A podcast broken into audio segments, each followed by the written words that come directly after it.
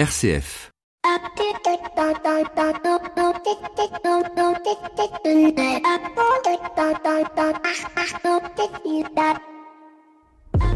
Bonjour à toutes et à tous. Quelques jours après l'émission de la semaine dernière, une fidèle auditrice nous faisait part, à la suite de notre presse club, au sujet de Notre-Dame de Paris, que nous manquions d'un peu d'ouverture d'esprit en nous en, prenant, en nous en prenant pardon, aux grosses fortunes donatrices, oubliant de nous réjouir d'avoir des sommes nécessaires pour reconstruire euh, cette cathédrale à Paris. Et j'étais touché par cette remarque dans le sens où notre démarche journalistique n'a pas été comprise, car ce manque d'ouverture d'esprit qui semble avoir marqué notre auditrice n'est autre ce que nous appelons, nous, un point de vue journalistique qui est d'autant plus marqué un presse club puisque nous donnons la parole à des journalistes d'autres rédactions qui peuvent avoir des avis et des points de vue différents. Mais je tiens à rassurer notre fidèle auditrice, tous autour de la table, nous nous réjouissions de cette merveilleuse manne qui permettra de reconstruire et restaurer Notre-Dame de Paris et peut-être plus encore. Nous avons juste oublié de le dire, les micros ouverts. Et c'est tout le paradoxe d'un journalisme comme le journalisme de solution qui doit, euh, qui se doit de mettre en lumière les acteurs du changement, les solutions qui vont impacter demain, tout en questionnant notre monde et l'unité entre le projet et le porteur de projet. Et dans les grands groupes, cette unité est toujours difficile à tenir, car comme le disait l'un des journalistes, il n'est pas question de remettre en cause euh, l'idée de générosité personnelle, mais plutôt les doubles stratégies de certains gros groupes qui, euh, d'un côté, donnent des sommes démesurées pour reconstruire Notre-Dame de Paris, et qui, d'un autre côté, vont détruire un écosystème, polluer une région, frauder le fisc, et cela, nous devons en tenir compte. C'est un délicat équilibre entre l'émerveillement et la révolte, révolte qui sera d'autant plus forte que l'émerveillement aura été grand. Bienvenue dans l'écho des solutions. L'écho des solutions. Patrick Longchamp. Voilà, bonjour à toutes et à tous, très très heureux de vous retrouver pour cet écho des solutions que nous avons consacré cette semaine à une triple question. Comment les nouvelles technologies, l'artisanat et le patrimoine trouvent-elles des convergences? Sont-elles en opposition l'une avec les autres? Est-ce que l'on nous allons, c'est ce que nous allons voir avec nos invités dans le dossier de cette semaine. Ils vont nous rejoindre, ils sont un petit peu partout dans le territoire, euh, à Brest, à, pardon, à Saint-Brieuc, à Angers et puis ici euh, avec nous à Paris dans nos studios. Bien évidemment, vous retrouverez aussi euh, toutes vos rubriques. Notre invité écho cette semaine, c'est Thomas Dautieux, euh, qui, avec qui nous ferons le bilan de la première année de mise en conformité des structures françaises à la protection des données personnelles, plus connues sous l'acronyme du RGPD. Nos 7 minutes pour changer le monde, quant à elles, nous emmèneront à la découverte d'une association qui propose tout simplement l'échange de maisons entre personnes handicapées pour partir en vacances. Enfin, nous retrouverons euh, Maxime Dupont et sa chronique experte en management. Aujourd'hui, il nous proposera des jeux de société à faire au bureau. Vous allez voir, c'est très drôle. Nous retrouverons aussi celle qui passe euh, la plus claire partie de son temps euh, dans des avions. Aujourd'hui, elle était, elle est pas en studio, elle l'était la semaine dernière, elle ne l'est plus aujourd'hui, elle sera au téléphone avec nous. Il s'agit de Flavie Depré et de son Actu des solutions. On la retrouve tout de suite. L'actu des solutions. Avec Care News, le média de l'intérêt général, Flavie Depré. Voilà, il est temps de retrouver Flavie Depré, son actu des solutions. Bonjour euh, Flavie. Bonjour Patrick. Alors euh, aujourd'hui euh, encore par téléphone, on a eu de la chance de vous avoir la semaine dernière en studio, mais j'espère qu'on va on va réussir à, à, d'ici la fin de l'année à vous retrouver dans nos studios. Je sais que nos activités réciproques sont toutes très chargées, mais vous vouliez nous parler en, en, cette semaine, Flavie, d'un chiffre qui est celui de la Fondation d'Auteuil sur son baromètre, sur son chiffre de dons, de collecte de fonds auprès des des ISF et des IFI, c'est ça? Voilà, donc euh, il y a eu des, réformes fiscales dont on a parlé en long, en large et en travers. Et Apprenti d'Auteuil a publié euh, son édition du baromètre sur le don, donc ISF, qu'il a ISF IFI, et euh, les chiffres ne sont pas très très bons. Il y a une diminution de la proportion des donateurs de 5 points et le montant moyen des dons a chuté de plus de 500 euros. Mmh. Voilà, donc c'est un débat qui qu'on a qui a tenu tout le monde en haleine toute l'année, mais là on commence à avoir des chiffres effectifs et euh, donc il y a une, une, baisse quand même inquiétante pour apprenti d'hôtel. Alors autre autre élément qui n'a absolument rien à voir dans votre actu des solutions, mais c'est la fête des mères qui arrive à grands pas. Ce sera le 26 mai prochain et vous avez fait avec Kernews un petit euh, recensement. Vous aimez bien les recensements euh, chez chez Kernews, des bah, des bons cadeaux un peu solidaires qu'on pouvait faire. Alors qu'est-ce que vous avez pu retenir de, de cette recherche, Flavie? Ouais, on aime bien les, on aime bien les recensements parce qu'on dit que les gens viennent chez nous pour trouver aussi des, des, solutions et des idées. Alors, il y a vraiment beaucoup de choses. Hein. Il y a des vêtements, euh, des, euh, il y a un tapis de yoga de Baya qui est un produit partage pour euh, l'asso qui s'appelle Empower qui euh, développe l'entrepreneuriat féminin et l'empowerment à l'international. Mhm. je pense à des cosmétiques, il y a Mawena, on l'a pas mis, mais je pense aussi à Odem. Euh, c'est des coquilles de noix euh, dont on fait de l'huile pour le visage. Euh, il y a un porte-clés au sein de la Croix-Rouge, donc là c'est la Croix-Rouge en direct. Et on a ici, comme d'habitude, lancé quelques idées de marques de vêtements responsables et ou éthiques et ou écologiques. Alors on reste dans, dans la même thématique. si on a envie d'emmener sa maman boire un café en terrasse, il y a aussi des terrasses solidaires que vous avez recensées. Oui, exactement. On s'est dit c'est bientôt les beaux jours. et du coup, voilà, la semaine, euh, enfin il y a un peu plus de, une dizaine de jours, je pense, on a sorti un truc avec les terrasses sympas euh, qu'on aimait bien et qui étaient solidaires. Donc il y a le Social Bar Gare de Lyon, mhm. il y a Grande Contrôle, donc qui est assez connu, l'inévitable Les Grands Voisins, où là pour le coup il y a une cour, enfin c'est vraiment grand. Et après on a également pensé à la recyclerie. après hors Paris, donc euh, Bordeaux, il y a euh, le magasin général. On a pensé à Lille au Café Citoyen et à Lyon à Équilibre Café. Et il y en a un autre à Marseille qui s'appelle l'Écomotive, je crois. Bref, vous pouvez aller voir sur Care News. On a fait toute une petite liste de lieux sympas où sortir sans culpabiliser. Voilà Flavie. Et puis pour terminer euh, donc cette, cette actu des solutions, c'est un petit peu moins drôle, mais une belle campagne qui vient de sortir pour euh, parler des soins palliatifs Oui, moi c'est mon, petit coup de cœur au com parce que je trouve que c'est une campagne euh, euh sensible et qui a quand même un, un humour. C'est euh, le Fonds pour les soins palliatifs qui lance une campagne d'appel aux dons avec le soutien de JC Deco, donc qui prête les, les, emplacements, avec un grand slogan euh, qui est 10 euros pour redonner le sourire à quelqu'un qui souffre, c'est pas la mort. Mhm. Voilà, c'était mon, je trouve ça très marquant et très bien fait.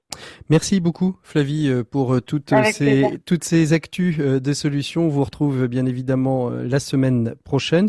En attendant, nous nous retrouvons notre invité écho de cette semaine et puis euh, ensuite nous ouvrirons notre dossier où on parlera bien évidemment de patrimoine, de nouvelles technologies. À bientôt Flavie. L'invité écho, Patrick Longchamp. Voilà, il est temps de retrouver notre invité économique de cette semaine. Il s'agit de Thomas Dethieu. Bonjour Thomas. Merci beaucoup d'être avec nous. Alors je rappelle, le 15 mai prochain, on va va, va marquer la, première année d'application euh, du RGPD euh, en France. Euh, on a vu les entreprises se mobiliser, de nombreux acteurs se mettre au, service des entreprises pour les accompagner dans cette mise en conformité. Je rappelle que vous êtes directeur de la conformité à la CNIL, hein, la Commission nationale informatique et liberté.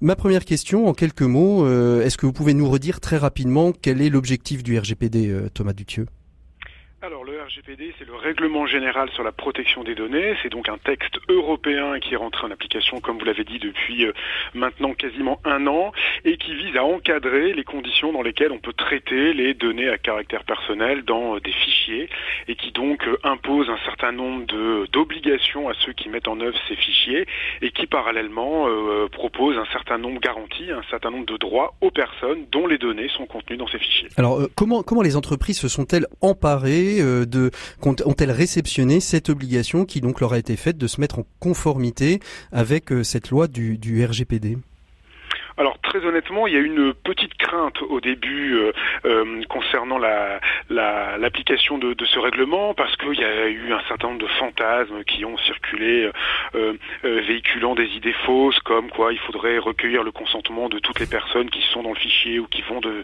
qui vont être intégrées dans ce fichier que tout ça allait coûter très cher. Et puis en fait au, fil de l'eau les entreprises et aussi les acteurs publics hein, parce que les acteurs publics sont aussi concernés par ce règlement eh bien se sont rendus compte qu'en fait le règlement apportait finalement assez peu de choses qui soient totalement nouvelles et qu'on était quand même dans euh, euh, le droit euh, le droit fil de, de la loi informatique liberté qu'on connaît en France depuis 1978. Mmh. Donc en fait le, le, le constat qu'on peut faire c'est que les choses se passent quand même relativement bien que ce soit côté secteur public ou secteur privé. Et puis la, CNIL a, a pris je, je, dirais les, les choses en main, c'est-à-dire que si on va sur votre sur votre site une entreprise qui est un peu dépourvue peut déjà trouver euh, quelques bases, quelques éléments de pédagogie, de méthodologie pour le mettre en place euh, elle-même?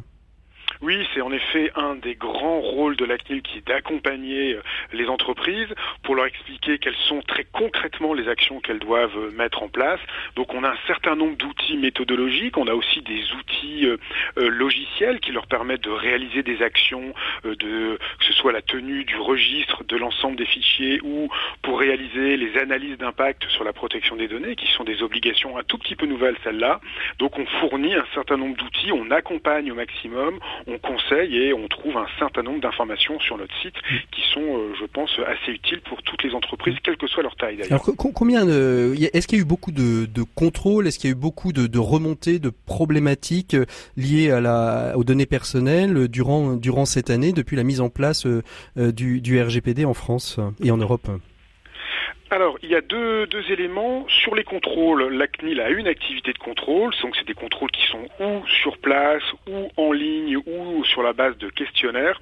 Et là, euh, on est dans le droit fil de ce que la CNIL faisait depuis un certain nombre d'années. On est à, peu près à 300 contrôles depuis l'entrée en vigueur du, du, mhm. règlement.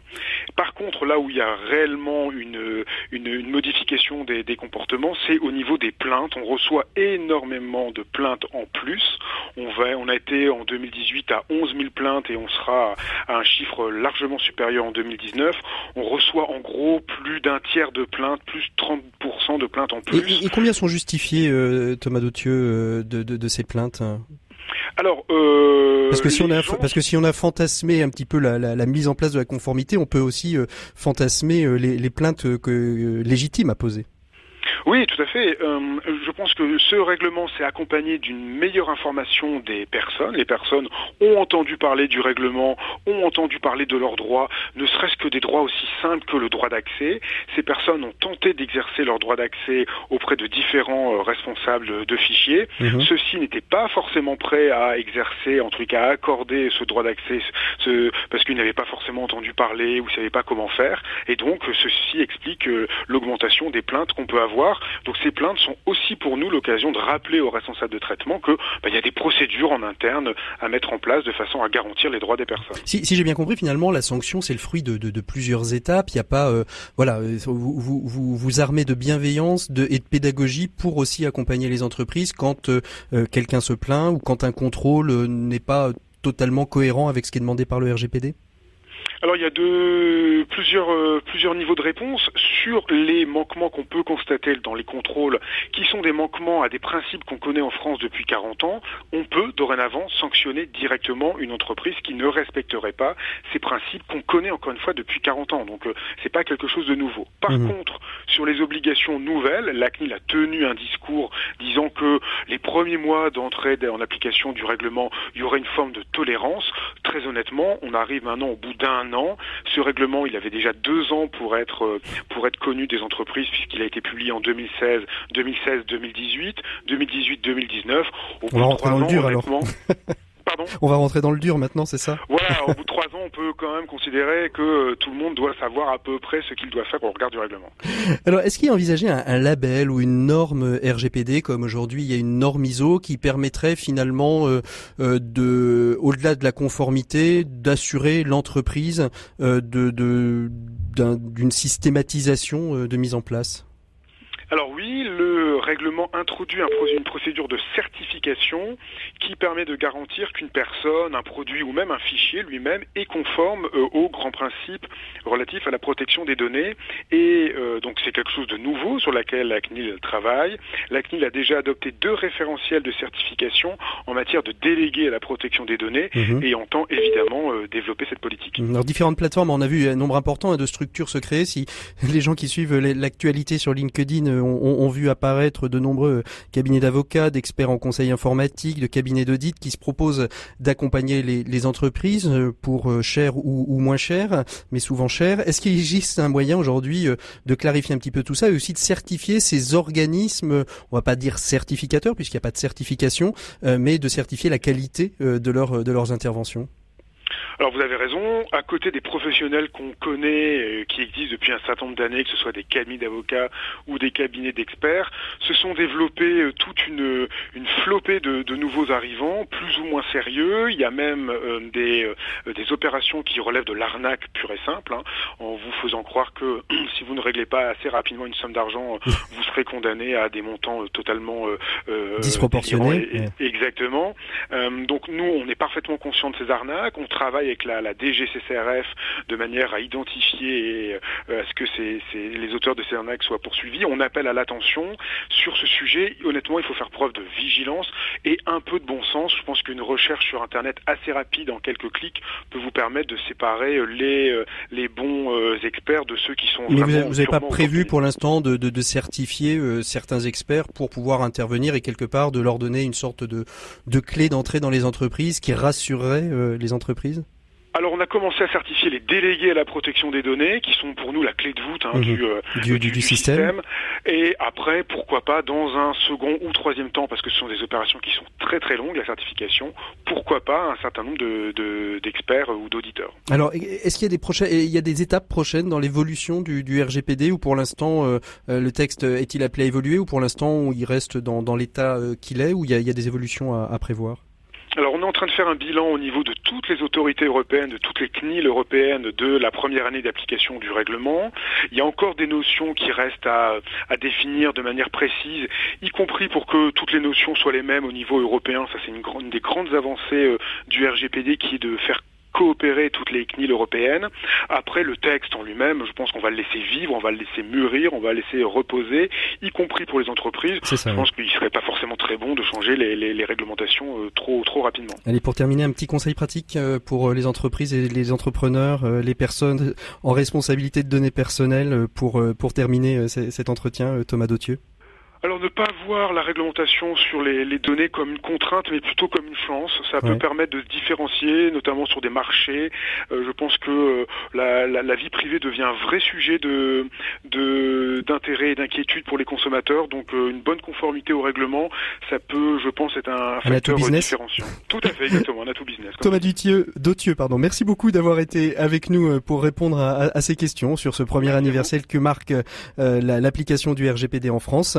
Nous, on continue euh, tout de suite euh, notre émission. On ouvre notre dossier de cette semaine. Artisanat, technologie, quelle convergence pour la protection, la sauvegarde du patrimoine. C'est le dossier de cette semaine dans l'écho des solutions. L'écho des solutions. Patrick Longchamp.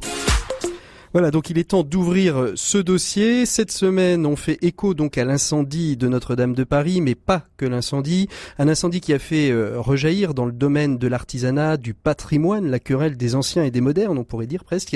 Et pour nous accompagner cette semaine, et c'est là d'ailleurs où on voit la, force de notre réseau RCF, puisque nous avons des invités situés un peu partout sur le territoire. Euh, D'abord avec nous ici en studio, Aurélia Paoli, qui est designeuse d'art. Bonjour Aurélia. Bonjour. On, verra hein, si vous êtes designeuse, comment comment on peut euh, vous définir. En tout cas, avec vous, on évoquera comment le design, comment euh, les, les nouvelles matières, l'innovation peut être au service de la décoration, mais aussi au service peut-être du patrimoine. On verra ça euh, avec vous et comment c'est peut-être aussi une nouvelle forme d'artisanat. Depuis euh, nos studios euh, de, de Saint-Brieuc, nous recevons euh, euh, Pascal Pellan. Bonjour Pascal. Bonjour. Merci beaucoup euh, de nous avoir rejoints. Alors vous, vous êtes membre de l'Académie des technologies, euh, vous êtes un ancien directeur de la Chambre des métiers de l'artisanat, et puis euh, en, vous présentant, on vous présente souvent comme un infatigable défenseur de l'artisanat. Alors avec vous, on évoquera justement cette dualité hein, entre artisanat et technologie, et puis grâce toujours à la magie du maillage de notre réseau, depuis nos studios d'RCF Anjou, on accueille Ghislain de Rocheprise. Bonjour Ghislain. Bonjour. Merci beaucoup. Donc vous, vous êtes défenseur du patrimoine. Vous avez un parcours d'entrepreneur euh, plutôt lié aux nouvelles technologies, à la robotique, mais aussi au patrimoine. On verra avec vous justement euh, comment tout ça peut être lié. Merci donc à, tous les trois d'être présents. Vous intervenez quand vous voulez les uns les autres. hein. Comme on ne se voit pas, c'est toujours euh, plus simple de, se le redire avant de commencer. Je vais commencer avec vous, Pascal, parce que on parle, on parle toujours d'artisanat. Certains tendent, je disais au début de l'émission, à, à- à parler de querelles des anciens et des modernes. Euh, Au-delà de la dimension euh, aussi euh, émotionnelle, euh, l'ex-directeur de la Chambre des métiers de l'artisanat, comment a-t-il réagi euh, justement à, l'incendie de, Notre-Dame? Est-ce que c'est une chance quelque part aussi euh, euh, pour l'artisanat que, cet incendie? Bien, ça a toujours euh, mis en lumière euh, le, travail, je, serais même tenté de dire le génie des, artisans depuis un certain nombre de siècles, parce que euh, ce sont effectivement les métiers qui se sont réunis euh, au service d'une ambition euh, collective et qui a donné euh, ce célébrissime euh, monument. Donc euh, une grande tristesse, euh, effectivement, euh, à travers les flammes euh, qui jaillissaient de, de, de Notre-Dame. Mais je crois qu'il faut jamais s'arrêter euh, à quelque chose de malheureux, et moi j'ai envie de dire que le chantier qui va démarrer, cette réhabilitation, peut aussi être l'occasion de faire une, des métiers manuels une grande cause nationale, mmh. de se rappeler qu'il y a plusieurs siècles, ce sont effectivement les, les artisans qui ont construit euh, euh, ce magnifique bâtiment, que toute notre histoire, notre riche histoire de notre pays euh, a été faite, construite, accompagnée par, par les artisans. Alors, Ils, oui, non, mais vous avez vous avez tout à fait raison. Mais la, la question aussi que que l'on peut se poser, c'est que ces, ces artisans euh, à, à, cette époque hein, étaient euh, dotés de d'innovations euh, technologiques formidables. D'ailleurs, on, on, le voit dans certains dans certaines églises, dans certaines abbatiales. Elles commencent au roman avec des voûtes romanes, elles finissent avec des des, des, des voûtes gothiques. Donc il y a. Est-ce qu'il faut toujours C'est un petit peu la question que je voudrais qu'on se pose là. C'est est-ce qu'on il faut opposer l'artisanat et les nouvelles technologies, Pascal Pellan Vous qui êtes finalement de l'Académie des technologies, mais aussi en ancien directeur de, chambre des, métiers de l'artisanat. Alors je ne crois pas, et revenir peut-être à la, naissance du mot technique, qui a donné naissance aussi à technologie, et la racine grecque dit que c'est à la fois l'art, désigne à la fois l'art et l'artisanat. Et donc euh, l'artisan a été un passeur de technologie. Mm-hmm. C'est lui qui est euh, euh, un interface, un pont entre quelque chose qui a été inventé, en l'occurrence pour les voûtes de Notre-Dame, des savants calculs, mais il faut aussi, il fallait pouvoir les mettre en œuvre. Et donc l'artisan est au cœur de la technologie, il donne même du sens, et je serais tenté de dire, il humanise quelque part la technologie. C'est en ça où euh, la technologie, on ne doit pas en avoir peur, elle enrichit le métier, elle le complexifie certes, mais elle lui donne aussi une autre attractivité. Alors j'ai vu j'ai vu Aurélia réagir euh, à un moment donné. J'ai vu je vous ai vu opiner. Comme vous êtes la seule que je peux voir, je vous ai vu opiner. Je sais pas si Gislin a opiné de son son côté. Qu'est-ce que qu'est-ce comment vous vouliez réagir? Et puis peut-être on, on écoutera Gislin après. Non mais je suis tout à fait d'accord avec euh, ce que vous venez de dire euh, Pascal Pelan parce que je crois qu'aujourd'hui les, les artisans en fait doivent s'emparer des nouvelles technologies, euh, notamment en France puisque c'est aussi une façon de relocaliser la production. Mmh. Puisque ça c'est votre cheval de bataille Aurélia, la, la relocalisation de l'artisanat? Disons que moi en tant que designer en fait, mon cheval de bataille, c'est de pouvoir euh, rentrer dans les ateliers de fabrication parce que si vous si vous séparez l'atelier de fabrication euh, de la conception, euh, vous risquez fort de n'inventer pas grand chose. Vous mmh. voyez, il faut avoir les mains les mains dans le cambouis pour pouvoir faire évoluer les choses. Et donc du coup, la relocalisation effectivement est primordiale. Gislain, pour vous, cette opposition artisanat nouvelle technologie, elle, elle a un sens ou est-ce que justement on les oppose peut-être traditionnellement alors qu'elles ne finalement elles ne se sont peut-être jamais opposées l'une l'autre? Alors, je pense pas qu'on puisse dire qu'elle ne s'oppose pas. moi, je euh, j'ai mis au point euh, un procédé de sculpture numérique avec des robots et, et, je suis euh, sans cesse confronté à un débat d'idées avec des sculpteurs plus traditionnels que moi. qui vont autant... et qui non en fait euh, alors il y a la question de, de, de la représentation de l'outil. Euh, moi j'utilise mhm. un robot. Un robot c'est un outil. Mais il y a euh, il y a il y a pour les traditionnels une représentation de ce qu'est leur métier dans le cadre du développement de la personne Mhm. Euh, parce que parce que travailler la pierre, par exemple, euh, c'est aussi un chemin de vie pour ces gens-là mhm. euh, qui qui qui les qui les amène, qui les fait grandir et ils le revendiquent en tant que tel. Mhm. Et ça vient dans cette notion de patrimoine immatériel en fait. Au-delà de la question de savoir travailler, au-delà de la fonctionnalité technique, l'approche l'approche tradition des traditionnels, on va dire, c'est c'est c'est de créer un, euh, de défendre un mode de vie. Euh, maintenant. ce, qui, ce, qui ce, qui, voudrait, ce qui voudrait dire que, si, si je comprends bien ce que vous dites, ce qui on a besoin de l'artisanat, on a besoin des artisans pour apprendre finalement à programmer euh, la technologie, les robots, parce que finalement la maîtrise du geste, la maîtrise de, de, de la sculpture, elle est encore dans, dans les mains des, des, des artisans traditionnels? Alors, de cette manière-là, dit, dit, comme ça, oui, c'est sûr. C'est-à-dire que euh, se mettent à travailler la pierre, par exemple, que je connais bien, avec une machine, euh, ça marche d'autant mieux qu'on le fait travailler par quelqu'un qui sait ce que c'est que la pierre Mmh. et qui a déjà travaillé la pierre et qui connaît un certain nombre de choses. Pour autant, euh, beaucoup de gens qui travaillent euh, la pierre avec euh, les mêmes outils durant toute leur carrière euh, ne développent pas une certaine ouverture d'esprit qui, permet, qui leur permettrait de voir la pierre autrement et d'aller plus loin. Donc Mmh. il y a euh, du pour et du contre. Euh, je pense que la vision euh, euh, qui oppose la technologie et l'artisanat, c'est une vision qui n'oppose, pas une, vision qui n'oppose pas des modes de technique, mais des modes de vie. Euh, à côté de ça, euh, la technologie, les technologies, les nouvelles technologies comme on les appelle, euh, permettent de réinventer ce que l'on fait, réinventer à qui on s'adresse, et, et, et par exemple sur un matériau qui est quasiment obsolète aujourd'hui, qui est la pierre naturelle, gagner des parts de marché sur le béton, le verre ou l'aluminium. Euh, Ça- c'est un vrai enjeu d'innovation technologique. Ça, ça, le béton, ça, c'est, c'est, c'est pour vous, Aurélia. Hein. C'est, c'est une des matières sur laquelle vous travaillez, je crois. C'est ça.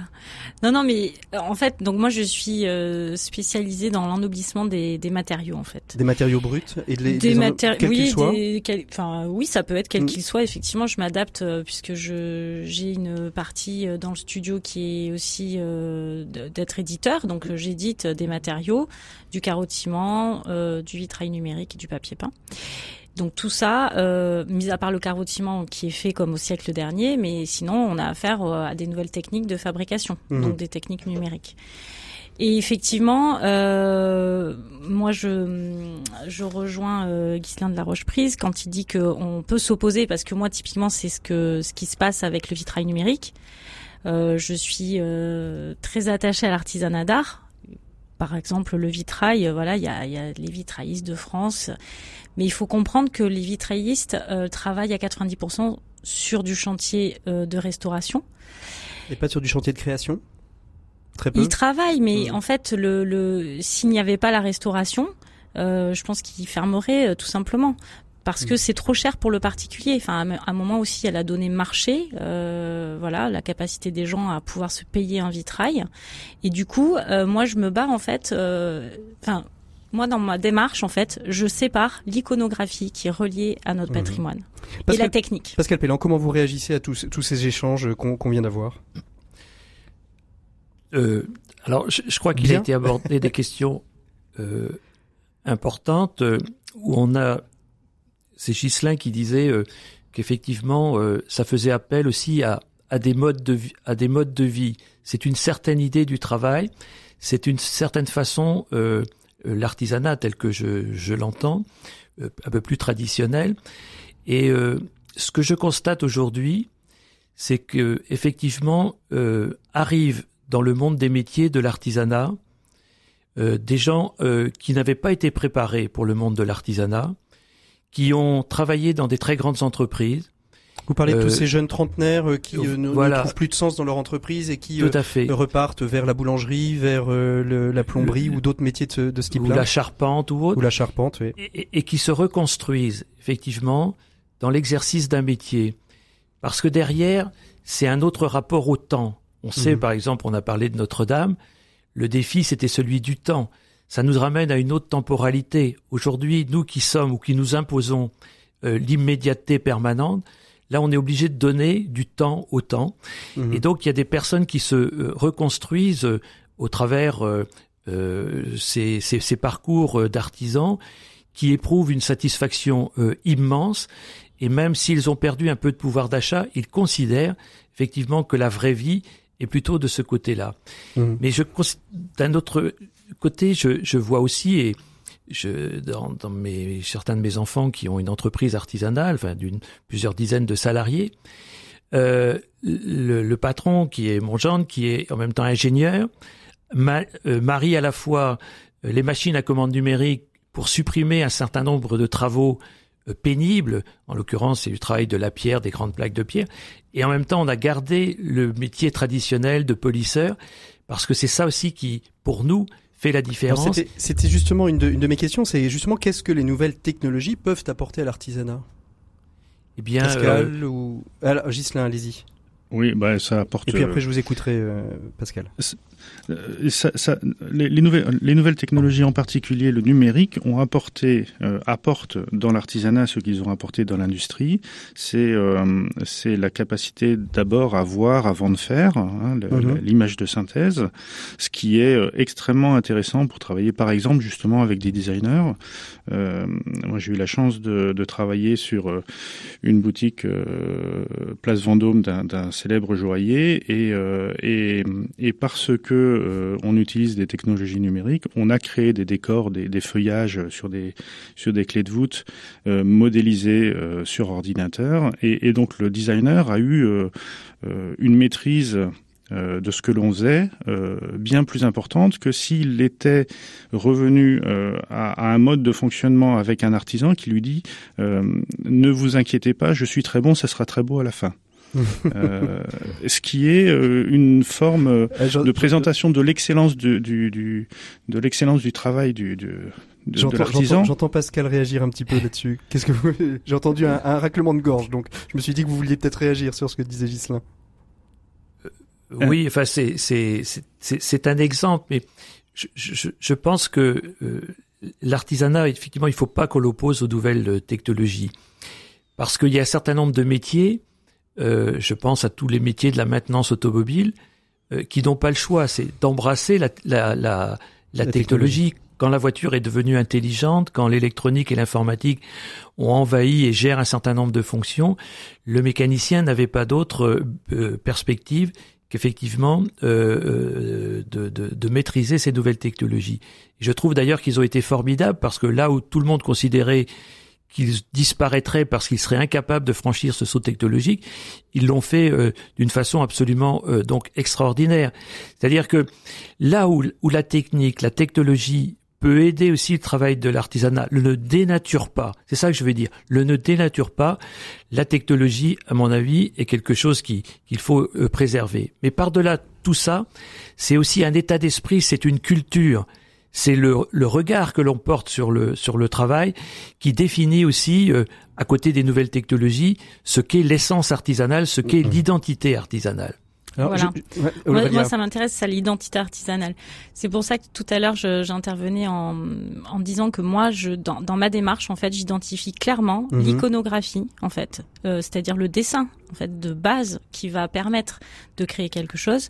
Et du coup, quand on quand on voit, en fait, euh, pour moi, la perte, elle est là, en fait, sur l'iconographie euh, de notre patrimoine, parce qu'aujourd'hui, notamment sur le numérique, si on prend l'exemple de l'impression numérique. Aujourd'hui, les, les, grandes les machines grand format sont euh, dans les mains en fait des anciens imprimeurs qui imprimaient en offset. Vous voyez? Et qui n'ont aucune culture en fait. Ils ont la culture de l'offset, c'est-à-dire de l'imprimerie de catalogue. Et ils se sont retrouvés. Ils se sont reconvertis. Ils, se, sont, retrouvés avec des machines grand format. Et il fallait les faire marcher. Il fallait les faire marcher. Ils se sont retrouvés sur un marché totalement différent. Donc très bien, ils ont réussi à, à, à rentrer sur la vitrophanie euh, des vitrines de magasins, etc. Mais pour autant, quand ils ont voulu se lancer sur le marché du papier peint, euh, bah, vous leur citez Uber, ils ne connaissent pas Uber. Mmh.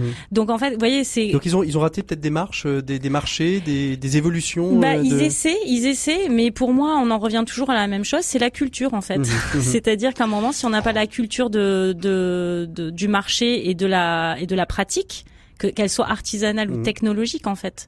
L'iconographie pour moi est primordiale. J'ai entendu quelqu'un euh, prendre une respiration, c'est Gislin peut-être? Oui, euh, cette culture elle est intéressante, elle, mais elle il faut la replacer dans un contexte de, recherche d'excellence, c'est-à-dire que euh, il y aura toujours des artisans qui chercheront l'excellence et eux ils utiliseront les, les nouvelles technologies et ils feront très attention à la relation entre changement et tradition parce qu'ils savent que dans mhm. la tradition, il y a des choses très importantes euh, qu'il faut pas perdre, et en même temps, ils, ils, vont confronter cette tradition avec les nouvelles euh, les nouvelles pratiques. Euh, mais ça, c'est ça, c'est ça, c'est ce qu'on voit euh, auprès d'artisans d'excellence, et, et je crois qu'il faut rappeler par exemple que les compagnons de devoir ont un, un centre de mmh. ont, un centre de recherche à Rodez qui forme qui forme à bac plus 6, je crois, en tout cas qui ont qui font des, de la recherche au sens de de, de, de la recherche telle qu'on la ferait aux arts et métiers ou, ou au CNRS sur sur les nouvelles technologies dans les domaines qui sont les leurs, c'est-à-dire la pierre. Et il en est sorti un certain nombre de choses comme des, des, des poutres avec des câbles qui passent à l'intérieur qui permettent de faire des, des architectures ultra légères et, et, très très hautes. Euh, donc, donc, il y a euh, dans l'artisanat une excellence qui dépasse dans ce cas-là complètement la question de l'outil, de la technologie, qui utilise toutes les technologies mmh. euh, au service euh, au service de son métier. Mmh. Alors justement, euh, pour euh, pour aller dans, dans la deuxième partie un petit peu hein, de, de, notre réflexion, c'est qu'est-ce que l'artisanat, les nouvelles technologies peuvent apporter au patrimoine? La reconstruction de Notre-Dame de Paris est au cœur. On voit des projets des projets de reconstruction, de réhabilitation qui sont aussi rocambolesques que les uns que les autres. Je crois que le plus drôle que j'ai trouvé, c'était de, de voir un chapiteau de cirque posé sur le toit. Euh, dans, ça, c'était le, côté plutôt humoristique. Mais euh, justement, euh, vous, vous avez travaillé, Gislin, tout au début de, votre carrière, plutôt dans la, le fait de, scanner des monuments, de scanner des objets. Mhm. et ça, ça, ça va être un, un, élément des nouvelles technologies qui va être primordial pour la reconstruction ou pour la sauvegarde du patrimoine en règle générale? Alors oui, c'est cette partie, ce que je disais tout à l'heure, l'image de synthèse, la visualisation, la numérisation 3D.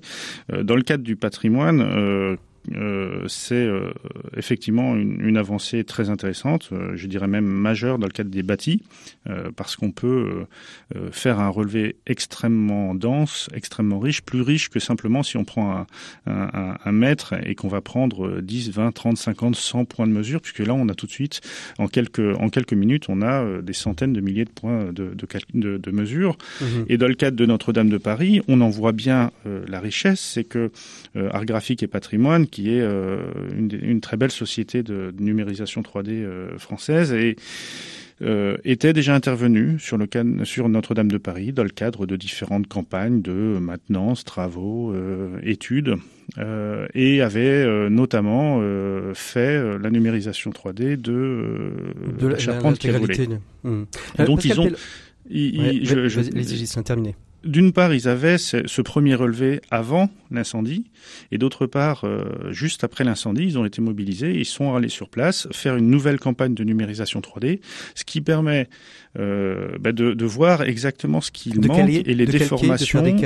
Et, mmh. et, si jamais euh, les murs, par exemple, ont bougé, euh, on, on, le sait euh, parce qu'on fait la, la, la, la, différence entre les deux modèles 3D et on obtient les, les déviations euh, réelles. Donc les, les, nouvelles technologies sont une source d'information extrêmement importante dans ce genre de, de situation.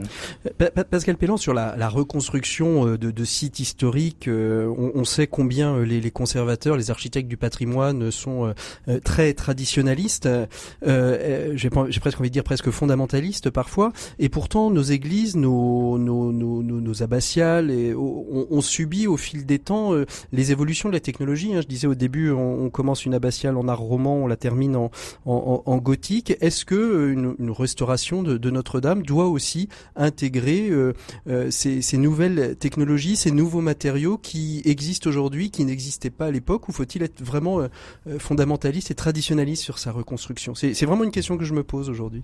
Oui, quand on voit l'évolution de l'art euh, et de l'architecture au, cours des siècles.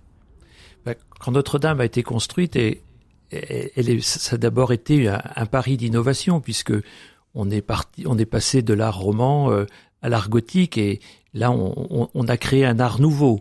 Donc, mmh je pense que rien n'interdirait que l'architecture euh, du 21e siècle sur ce beau monument euh, euh, laisse une trace et, et, une marque. Et aujourd'hui, il y a suffisamment à la fois de, de, matériaux, de techniques. La seule question, puisqu'on a parlé quand même de, de verre, on a parlé d'autres types de matériaux, à laquelle nous ne savons pas répondre, Qu'en sera-t-il dans un siècle ou dans deux, dans, ou dans deux siècles la, la, ça, la, la, pérennité du, du bâti. Hein. Parce que ce qui ah. est ce qui est certain, c'est que euh, la charpente euh, avait, euh, enfin le bois avait près de 900 ans, 800 mhm. ans. Il, était pratiquement intact. il y avait bon, donc là on est on était sur des matériaux, compris que la pierre, dont on mesure bien euh, la durabilité dans, dans, dans, dans le temps. Mhm. Euh, Aujourd'hui, on a un certain nombre de matériaux sur lesquels euh, il, puisse, il peut y avoir euh, plus de doutes. On a parlé de, de flèches en verre, mais est-ce que dans 50 ans, 60 ans, il y aura la même transparence, etc. Donc, euh, des questions auxquelles on ne sait pas peut-être complètement répondre, mais qui est une dose d'innovation. L'esprit des cathédrales, c'était quand même un esprit d'innovation. Donc, ce serait être conforme et être euh, en harmonie avec l'esprit des cathédrales que, que de que de faire quelque chose. Alors sans doute avec toutes les les polémiques ou pseudo-polémiques Oui, qui, il, il y en aura. autour. oui, toi, il y en aura. Ouais. Vous- je vous ai entendu respirer, donc ça veut dire que vous, vous vouliez réagir à un moment donné à ce que disait Pascal. Et puis Oui, on, en on fait, finira avec euh, Aurélia. Euh, Il y a, il y a, il y a, et je je suis un, je suis un, je suis un innovateur, hein, clairement. euh, donc, je suis très porté sur la question de l'innovation. Mais sur, dans le cadre du, de la restauration monument historique, il y a un cadre, un cadre réglementaire qui est la loi sur les monuments historiques. Et, euh, et puis, c'est un, un monument qui euh, est soumis euh, à un code international qui est la Charte de Venise dans lequel, euh, bien sûr, à l'origine, c'était un bâtiment innovant, mais aujourd'hui, c'est plus un bâtiment innovant. Aujourd'hui, c'est un bâtiment du patrimoine mondial. Euh, et donc, il y a, y a quelques règles à, à retenir. Respecter. Euh, on, on va se poser la question est-ce qu'on est sur une restauration ou une rénovation? Et euh, est-ce qu'on, est-ce que ce qu'on est en train de mettre, c'est un, un addendum ou est-ce que c'est re- refaire quelque Ouais. chose qui était euh, existant? Si on est dans une restauration, si on est à refaire quelque chose qui est existant, il faut, euh, parce que c'est comme ça que, que, que, fonctionne euh, la gestion du patrimoine euh, en France et, dans le monde, euh, il faut euh, partir de l'idée qu'on va euh, euh, restaurer euh, à l'identique si c'est de la restauration. Alors, euh, il va y avoir des questions. Est-ce que quand c'est détruit complètement, est-ce que c'est de la restauration ou pas? Non, c'est de la restitution. Bon. Il y a un cas où on met systématiquement des nouveaux matériaux, c'est quand on fait un addendum sur un Mhm. bâtiment ancien. Euh, je, moi, je connais par exemple le cas euh, de l'abbaye de Cluny. On a, on a fait un, rajout d'un bâtiment pour euh, que les étudiants puissent venir euh, manger. C'est une cantine. L'étudiant est en cortène, c'est-à-dire une tôle euh, d'acier euh, rouillée. Pourquoi? Parce que du coup, ça tranche d'une manière évidente. Il n'y a pas de risque de confusion entre l'historique, l'original et, et ce qui a été rajouté.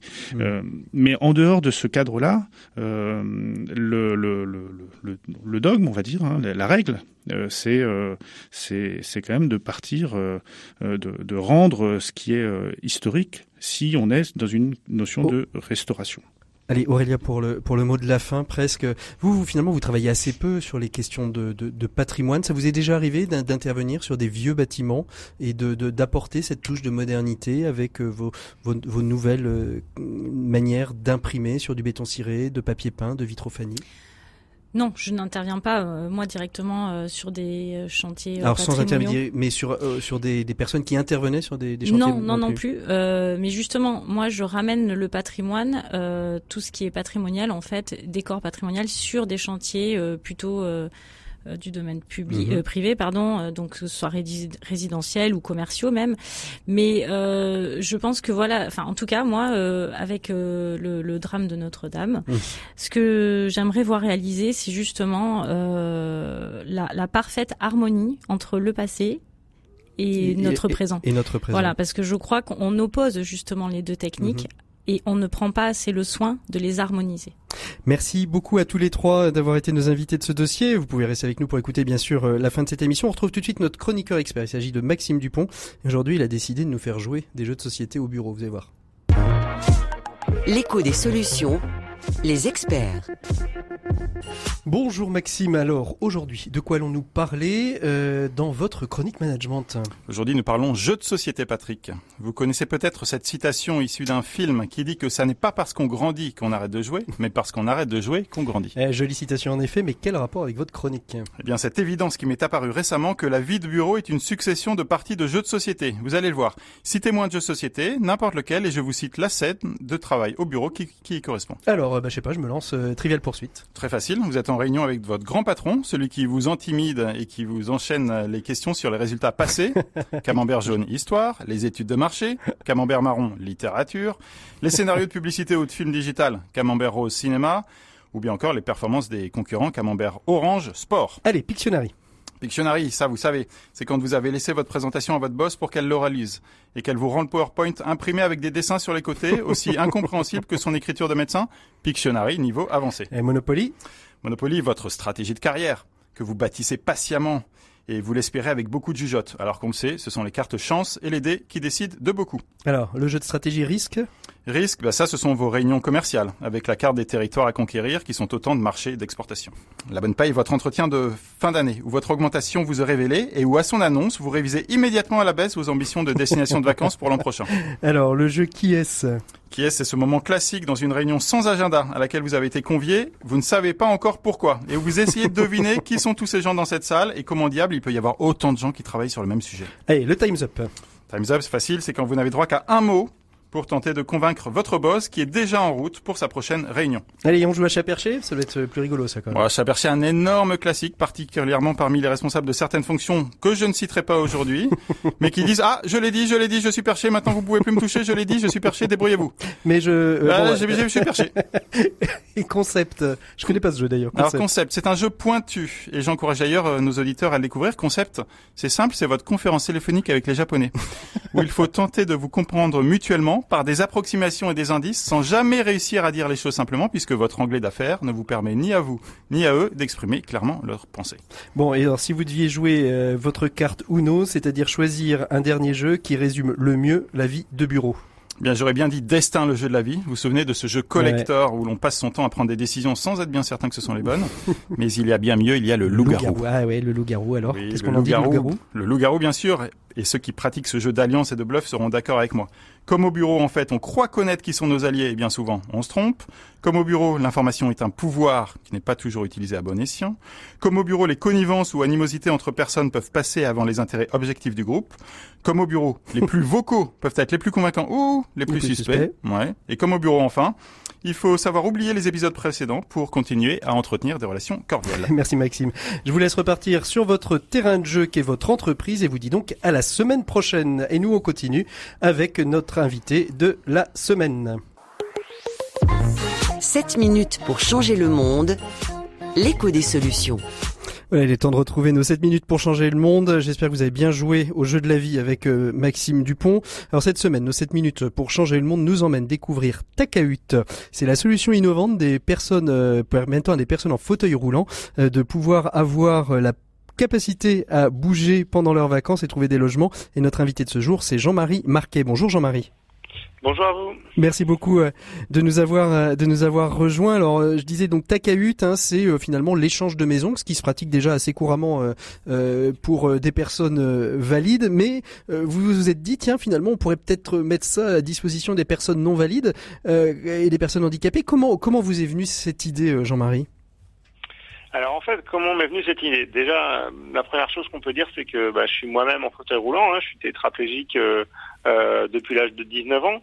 Euh, J'ai aujourd'hui 39 ans, euh, tétraplégique à la suite d'un accident euh, de trampoline.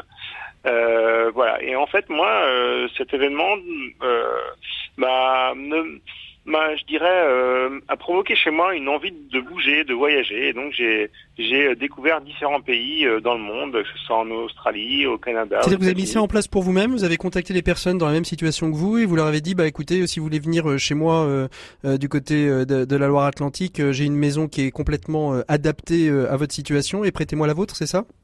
Voilà, c'est ça, parce que à, travers ces expériences à l'étranger, j'ai vu qu'on en, en France, on a un retard euh, considérable en matière d'accessibilité, et donc euh, partir en vacances, organiser ses vacances lorsqu'on a ce souci de mobilité, c'est vraiment très très compliqué. Obtenir des informations euh, de qualité, c'est compliqué, et donc l'échange de logements entre personnes à mobilité réduite est apparu euh, comme, euh, euh, je dirais pas une évidence, mais une solution plutôt pertinente. C'est Euh, combien de personnes aujourd'hui euh, qui sont à mobilité réduite en France Euh, Est-ce qu'on on sait Alors, les estimer?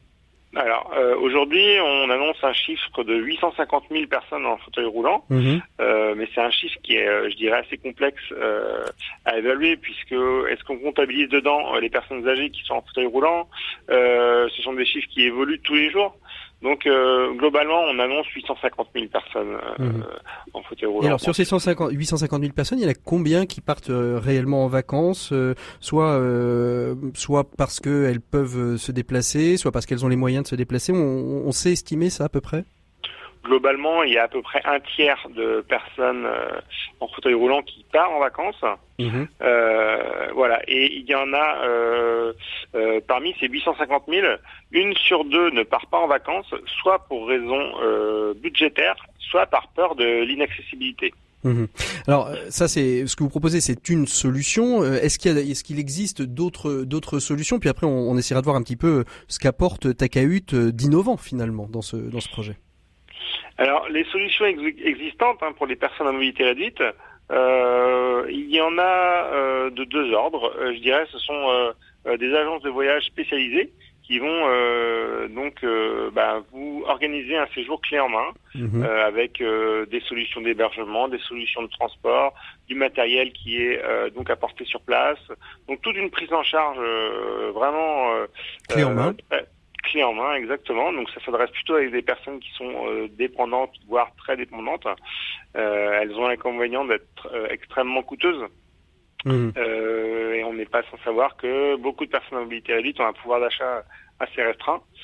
Euh, ensuite, les autres possibilités, euh, bah, c'est de pouvoir s'informer euh, via des euh, plateformes de référencement en ligne.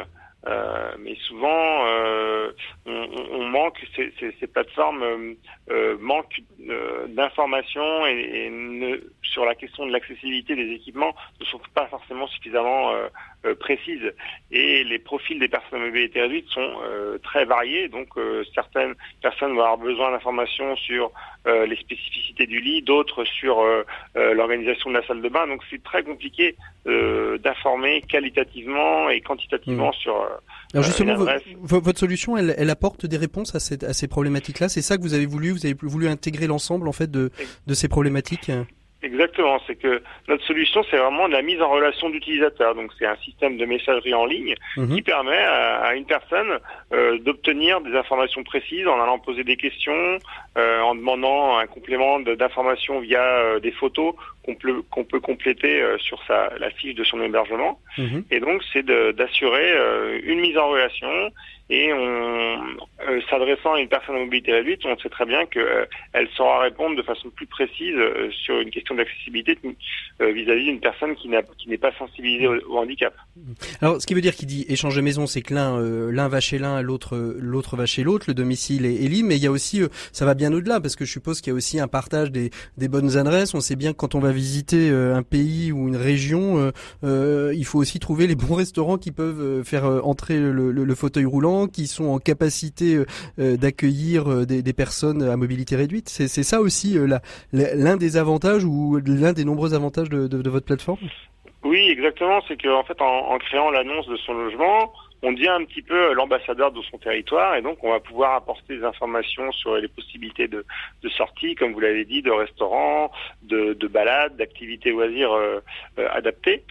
Euh, voilà, c'est ça. Et on, on peut également, euh, au-delà de ces informations pratiques, on peut aussi échanger des contacts de personnel soignant. Mmh, euh, bah oui, bien sûr, oui. Mmh. Voilà, puisqu'on peut avoir besoin d'un kiné sur place. Euh, voilà, donc c'est l'objectif, c'est vraiment une facilitation dans, dans l'organisation de son séjour. Et, au-delà de la facilitation, si je comprends bien, il y a aussi euh, la désanxiogénisation, comme on dit. Hein, C'est-à-dire que finalement, la personne, elle va arriver, elle est quasiment sereine, elle a, elle a plein de plein de, de, de, de, paramètres qui peuvent être anxiogènes qui vont tomber parce qu'elle elle, est, elle, est, elle sait où elle arrive quoi.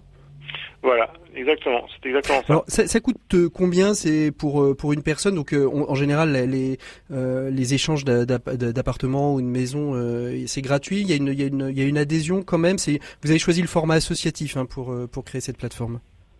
Voilà. Alors déjà la première chose qu'il faut dire c'est que l'échange de maisons, d'appartements, ça existe depuis les années 50 et euh, c'est un procédé qui est gratuit. Les deux parties ne, ne peuvent pas, il n'y a pas de transaction financière entre ces deux parties. Mmh. Euh, en nous, pour l'année 2019 et pour lancer notre projet, hein, la plateforme est en ligne depuis deux mois, on va proposer un, donc euh, à partir de 2020 un système d'adhésion pour figurer sur la plateforme. Mmh.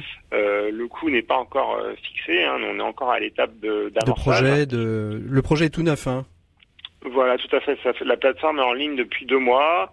Euh, il y a actuellement 16 annonces sur la plateforme et on, et on espère qu'après après cette émission, il y en aura plein d'autres et, et, nous sommes très heureux d'ailleurs dans, dans ce n'est que le début, dans, dans l'écho des solutions, de parler de ces nouvelles, de ces, de ces nouveaux acteurs du changement. Et merci beaucoup Jean-Marie Marquet d'avoir été notre invité de, de ces 7 minutes pour changer le monde de cette semaine. Euh, donc je redonne le site internet www.takahut, ça s'écrit comment Takahut Jean-Marie? Takahut, T-A-K a-H-U-T. Takahut.com et euh, vous déposez euh, vos offres, euh, vos envies d'échanger vos maisons, vos appartements entre personnes à mobilité réduite. Merci beaucoup Jean-Marie, à très bientôt. Merci à vous, au revoir. L'écho des solutions, RCF. Voilà, eh bien, écoutez, il est temps de terminer euh, tranquillement euh, cette euh, cette émission. Merci à toutes et à tous d'avoir été avec nous à l'écoute des programmes de RCF. On se retrouvera la semaine prochaine. La semaine prochaine, on va parler écologie. Alors, on parlait d'académie des technologies avec Pascal Pellan. de la semaine prochaine, on parlera d'un colloque organisé par l'Académie de l'écologie intégrale qui se tiendra du côté du Mans les 17 et 18 mai prochains. Ce seront nos invités de l'éco des solutions. En attendant, vous pouvez nous retrouver euh, bien évidemment en rediffusion hein, sur RCF ou sur l'application rcf.fr, sur toutes les plateformes de podcast aussi, on y est présent. N'hésitez pas à les partager autour de vous, car à plus, on peut tout. Euh, c'est un slogan que j'aime beaucoup. À tous, on peut tout. Allez, bonne écoute des programmes de RCF. À la semaine prochaine. Merci à tous les invités. À très bientôt. Au revoir.